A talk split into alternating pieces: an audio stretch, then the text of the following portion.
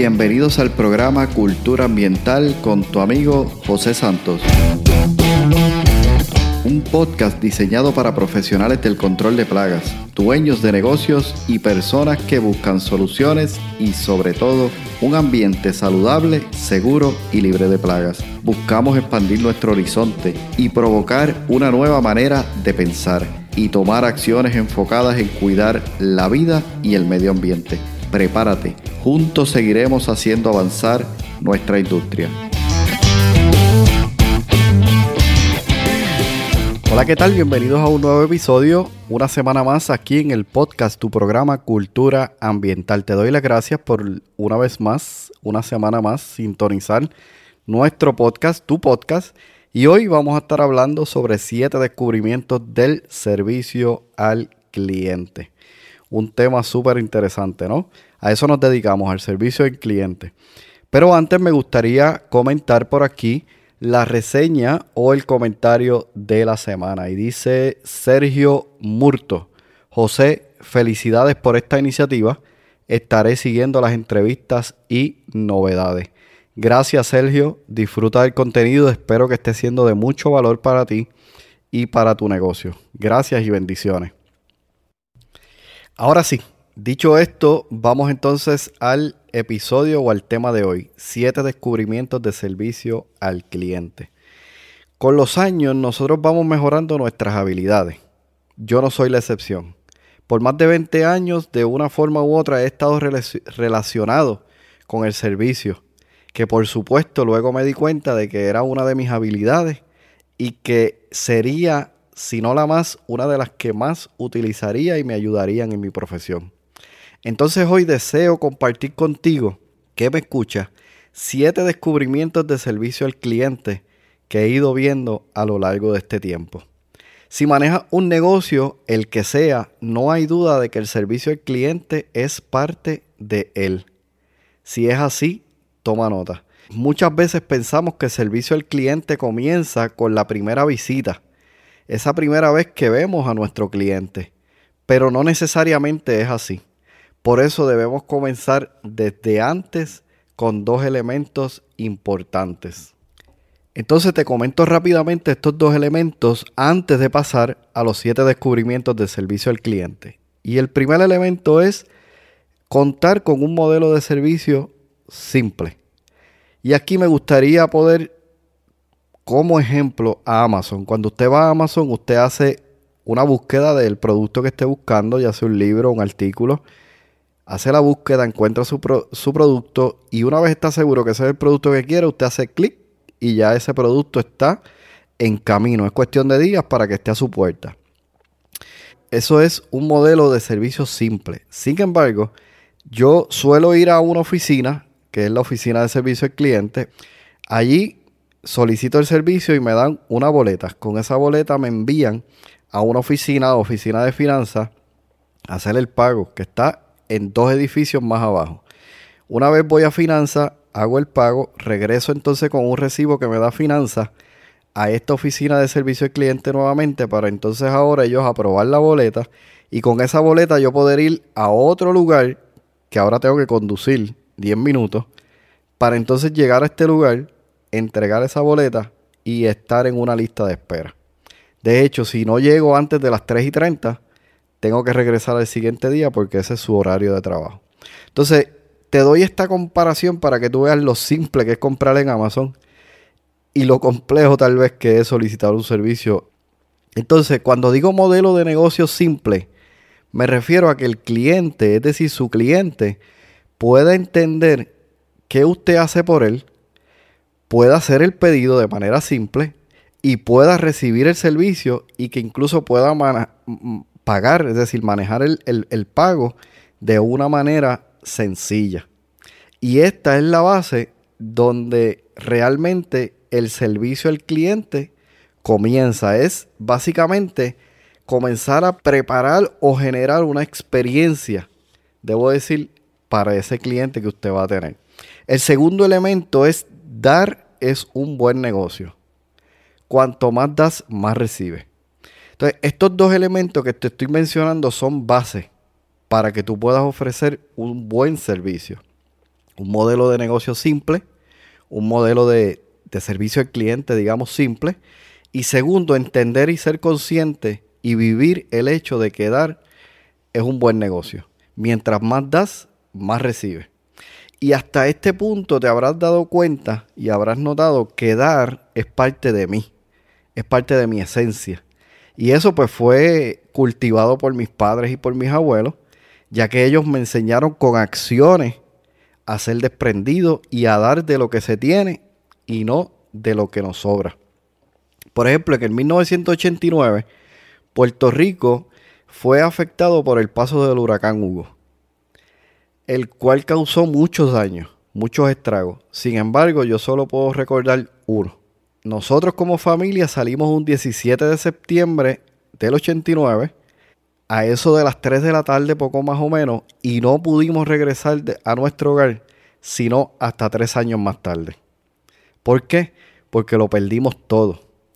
Y aún así, en medio de ese proceso, tanto mis padres como mis abuelos, que con mucho amor lo recibieron en su casa, nos mostraron a mí y a mis hermanos el acto de dar. Entonces, para el 98 nos tocó entonces el huracán George. ¿Y qué crees? Ese año yo lo recuerdo con mucha alegría por el hecho de dar. ¿Por qué? Porque como no fuimos afectados como lo fuimos en el 89, pudimos ayudar y dar a aquellas personas que estaban más necesitadas en ese momento cerca de nosotros. Cuanto más das, más recibes. Hoy, por ejemplo, tengo la bendición que por medio del servicio que ofrezco en mi negocio he ganado, yo diría cosas, pero realmente van más allá que cosas de gran valor. Número uno, clientes que nos hemos convertido en amigos. Por ejemplo, tengo un grupo eh, que corremos juntos y hacemos eventos de running eh, que le llamamos Polilla Team. Y eso nace de, lo que fue el servicio. Nos fuimos conociendo en la medida que iba haciendo el servicio. Eh, conectamos en el hecho de que nos interesa o tenemos ciertos intereses en común y comenzamos a desarrollar un equipo. Segundo, personas que no conozco y se abrieron conmigo sobre un problema y tal vez le pude ayudar o simplemente escucharlo. tercero, personas que he podido apoyar en medio de una enfermedad o de una situación matrimonial. Cuarto, jóvenes que me han pedido algún consejo sobre el futuro. Y quinto, y esto por mencionar algunos, personas que han desarrollado un nuevo negocio y gracias a palabras que tal vez pude darles en algún momento, eh, han podido no pasar por experiencias negativas que tal vez yo pasé en el proceso de crear mi propio negocio. Definitivamente yo puedo decir que encontré mi propósito y que a través de este podcast, por ejemplo, viajo el mundo sin saber lo que Dios me permitirá alcanzar. Así que sobre estos dos fundamentos deberíamos entonces construir nuestro sistema de servicio al cliente. Incorporar el dar, si no lo estás haciendo, va a ser parte esencial de tu negocio. Entonces, para tener un sistema de servicio al cliente, puedes considerar estos siete descubrimientos que he aprendido con el paso del tiempo. Número uno, genera confianza. Las personas primero te compran a ti y luego tu servicio. Si no generas confianza, estás perdiendo clientes. Y esto es fundamental, porque el negocio de control de plaga es un negocio de confianza. El segundo descubrimiento, sé ingenioso sin recursos. La falta de recursos no es motivo para no ofrecer el mejor servicio. Es posible que tengas en ti, contigo y a tu alrededor elementos o recursos que puedas utilizar para siempre, siempre ofrecer el mejor servicio. Cuarto, eh, tercer descubrimiento, debo decir, anticipación a las necesidades de tus clientes. Conoce muy bien a tu cliente ideal y comprométete con lo que éste necesita. Conociendo esas necesidades realmente las puedes satisfacer. Cuarto, sé flexible. Se puede, sin afectar tu modelo de negocio, adaptar tus servicios a las necesidades y a las peticiones de tus clientes. Aquí hago una aclaración. No se trata de dejar de ser quien eres para caer bien. O sea, no se trata de eso. Sino que si es posible ser un tanto flexible para satisfacer a ese cliente, bueno, pues dé la milla extra. Si es algo que está fuera de tu conocimiento, de tus habilidades o de tu control, pues realmente sé honesto y déjale saber que no puede satisfacer esa necesidad, al menos en ese momento. Un ejemplo, ¿verdad? Y una forma de hacerlo es que eh, si te solicitan algún servicio o alguna actividad que tú no necesariamente puedes hacer en ese momento, pues podrías decirle, bueno, no acostumbro a realizar esto, no tengo el conocimiento, voy a buscar la manera de ayudarte en esta forma. O si decides hacerlo, pero debes dejar claro que no, esa no es tu línea para no entrar en ese detalle, pues puedes mencionarle, bueno, no acostumbro a hacerlo, no acostumbro a realizarlo, este tipo de trabajo, pero me resulta cómodo, tengo el tiempo, tengo las herramientas, te voy a ayudar en esta ocasión con eso. Y eso entonces nos lleva al quinto, y es empatía. Empatía no es otra cosa que ponerse en los zapatos del cliente para sentir lo que siente y entonces de esa manera nosotros poder ayudarle. Cuando nosotros nos ponemos en los zapatos de nuestros clientes podemos entender por qué ellos actúan como actúan.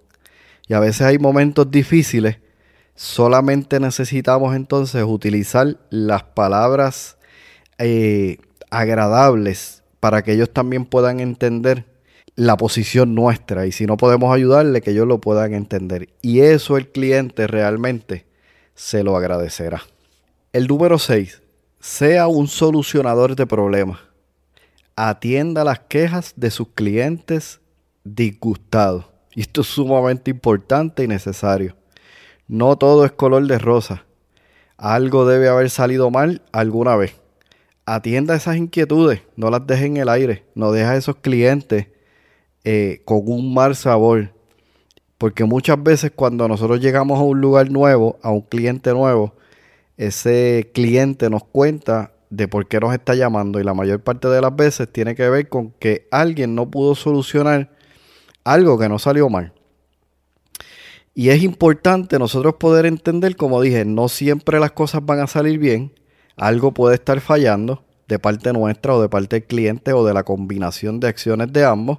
Y es importante que nosotros podamos solucionar esos problemas que se presentan porque eso incluso crea lealtad del cliente hacia nosotros. Nos convertimos en personas que aunque las cosas no salgan bien, aunque algo salió mal, aunque no dio los resultados que se esperaban, respondió y estuvo constantemente pendiente a el progreso y el proceso de esta situación hasta solucionarla. Y al final serán ellos su mejor carta de recomendación y nada mejor que un cliente satisfecho que les recomiende a otro y a otro cliente. Número 7 y último, pida retroalimentación y sea agradecido siempre. Pregunte, ¿cómo lo estoy haciendo? ¿Qué podría mejorar? Para eso se debe ser humilde, en actitud y sobre todo agradecido. Dar gracias en todo momento.